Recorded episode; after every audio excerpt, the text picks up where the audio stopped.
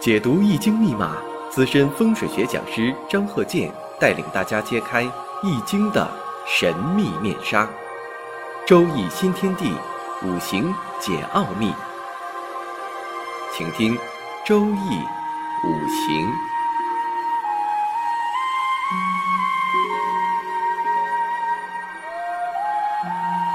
上山微电台荣誉出品。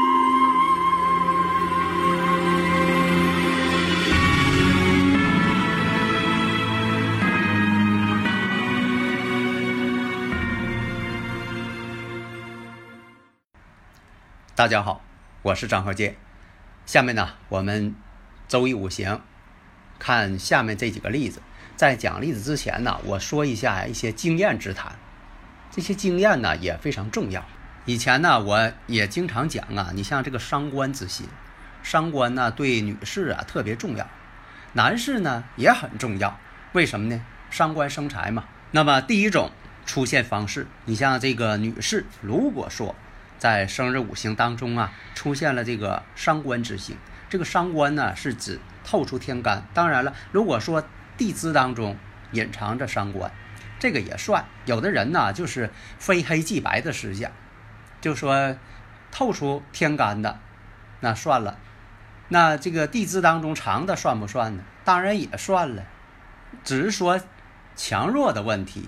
是否是明显或者隐藏的问题？这就像染色体一样，有这个显性染色体和隐性染色体。为什么说你看这个每个人从小孩啊出生，重要的就最好是对这个染色体呀进行一些判断。你像说为什么平时讲的说这孩子？这个一个是像父亲像母亲，那是肯定了，当然了，理所当然。但是呢，也有些隐性的，你表面上看不出来，但是呢，也可能说的，他未来当中会显现出来。这不就是显性跟隐性吗？这跟人穿服装道理不都是一样吗？那你说这个外边的衣服能看见的，那你说外边的衣服看见了就就算穿衣服了，那里边穿的一些内衣那不算呢，只是说没看见而已嘛。所以啊，在这个学习这个周易五行当中啊，你看我讲这么多年了，我就是教给大家什么呢？思维方式。真正好的老师，就是教给你思维方式。那第二种呢，那只教给你知识。第三种呢，天天让你呢背古文。所以啊，我们讲啊，你看这个女士有这个天干透出伤官，当然了，地支隐藏的也算。在这里呢，我也想这个插播一句：现在这个学生听课呀，听的是只听其一，不听其二。你像问这个呃住宅，像这个住宅呢，总是跟那去呃想不通，说这个飞星不是年年都变吗？那叫年飞星，有年飞星、月飞星、日飞星、时辰飞星。但现在呢，一般讲的这个呃年飞星就足够了。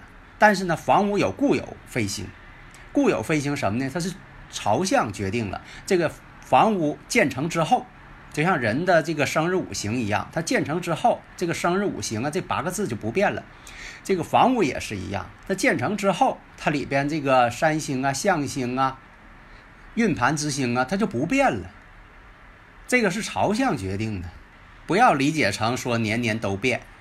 年年都变是什么呢？你像说这个生日五行当中的。啊，大运呢是流年呢，这个它随着时间而变，有不变有变，这才能分析出来。否则的话，你说这个房子年年都变，到底是好是坏呀？因为现在大家提的问题呀，五花八门的，就是因为这听课呀，东听一堂西听一堂，邯郸学步，最后呢自己的步也不会了，邯郸的步也不会了。那么呀，刚才也说了，这个女士透出伤官来了，对这个婚姻的影响极大。女士带伤官呢，像这个对婚姻感情啊影响极大。再加上呢，你像这个夫星，夫星的入木也有这种情况，入木库了。而且呢，还有一种情况，这个夫星呢再加上有这个相冲相刑，这也代表什么呢？就是说谈恋爱期间也是感情不明、不明朗。另一种情况就是说透出两个伤官，或者透出更多的这种伤官之星。夫宫呢，又相刑相冲，或者相合，合化为相忌，合化成了对自己不利的五行。下面呢，我们看这个例子啊，你看这个甲子、庚午、甲子，时上呢是己巳，那大家就能看出来了。你像这个甲子日，年上又是甲子，婚姻宫福银。啥叫福银呢？婚姻宫出现两重了，这也是两次婚姻的一个标识。那么我们再看月上呢是庚午，天克地冲，子午相冲啊。子午相冲，以前这个古人也讲啊，非常厉害的相冲，叫正冲。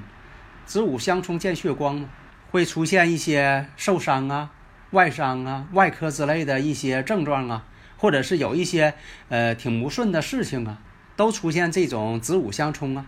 所以在这之前呢，好多年以前，我说这个，比如说啊，这个庚子年，如果说你五行当中有午火、有子水，你看我说过，我好多年以前就说过了。那大家呢说的到这个庚子年也有体会吧？那刚才这五行呢，就是婚姻呢，已经是两次婚姻了，而且呢，每次呢，丈夫呢身体都不好，还有呢，这个子午相冲，一生不安，这都是古人的一个经验呢。这个本身来讲呢，并不是说的讲这个呃迷信，这里边一点迷信都没有。因为什么呢？这个出生的时候，这个气场呢有子午相冲的时候，说明什么呢？这两个宇宙气场啊正在对冲，非常激烈。好比说啊，你从这个北方到这个呃南方去了，发现呢有这个倒伏的椰子树啊，高大的树木都倒伏了。虽然说你没有看到当时的情景，你也会想象到，最近呢啊有一些这个风暴啊，可能呃经历过，这不就是你对这个现实当中的判断吗？所以呢，你看这个五行甲子庚午甲子。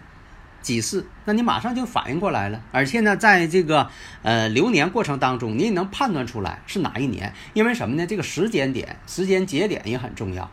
你不能说光有这个事情，但时间节点，就像说，你看刚才我说那例子，这个椰子树都被倒了，都被吹倒了，然后你看那些呃新茶口，你就能判断出来了，大致是哪天了。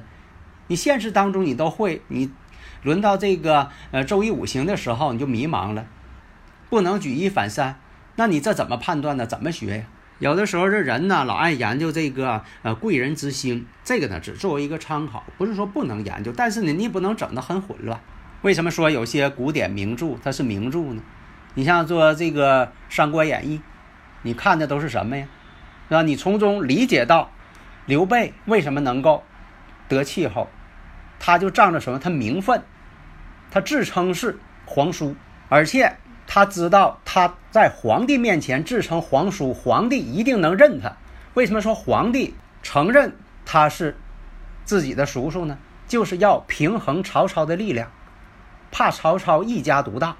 这样呢，这个刘备呢，他也算是有了贵人了，攀上皇亲了。其实他再赌一把，赌输了，如果皇上不承认他是皇叔，那这事儿可就大了，冒充这个皇亲国戚，承认他了，他就厉害了。连曹操都怕这个刘备，刘备没成气候的时候，这个曹操都有点担心刘备，才有这个青梅煮酒论英雄啊。你像这个《西游记》更不用说了，这孙悟空打不过妖精的时候，他一定上天去找人去，上边有人吗？看《红楼梦》，你看的是啥呀？你说我看的是卿卿我我呀，贾宝玉跟林黛玉的爱情啊，诗词歌赋啊。天天跟他研究研究这个林黛玉，到最后了说了一句话：“宝玉你好。”后边省略号，后边就是大家就跟他猜是好狠呐，好狠心呐。你猜那干啥？把功夫都用到这上了，就连这个曹雪芹都不知道后边写啥为好，所以他才那么写的。其实你应该看透，从这个贾元春，这个贤德妃一死之后，这《红楼梦》基本上就醒了。这个贾政。他这个姑娘贾元春，她是以子为贵，以女为贵，否则的话，这个假设，这个世袭这个荣国公也要够呛了，这个贾政，工部员外郎也危险了。所以啊，这个学习也是一样，你得看出这个根本。学周易五行也是一样，为啥好多人学几十年了，自己的五行都不会看？这就是什么呢？没抓住根本，没抓住精髓。就像看《红楼梦》一样，他不关心这个贾元春的命运，不去担心贾政的命运，而搁那里只是研究了几十年，天天研究这个感情，卿卿我我的这些。之所以啊，我说了呃这么多，好像是题外话，根本的我就在说呢，学周易五行，你得抓住精髓，而不是呢搁那里呢死记硬背，把时间呢都花在了怎么这个背这些理论，那这个理论背的是张口就来，条条是道。你要真正分析，真正分析这个人怎么回事去，这个人就会顾左右而言他，把话题岔开，不回答你真正的问题。好的，谢谢大家。登录微信，搜索“上山之声”，让我们一路同行。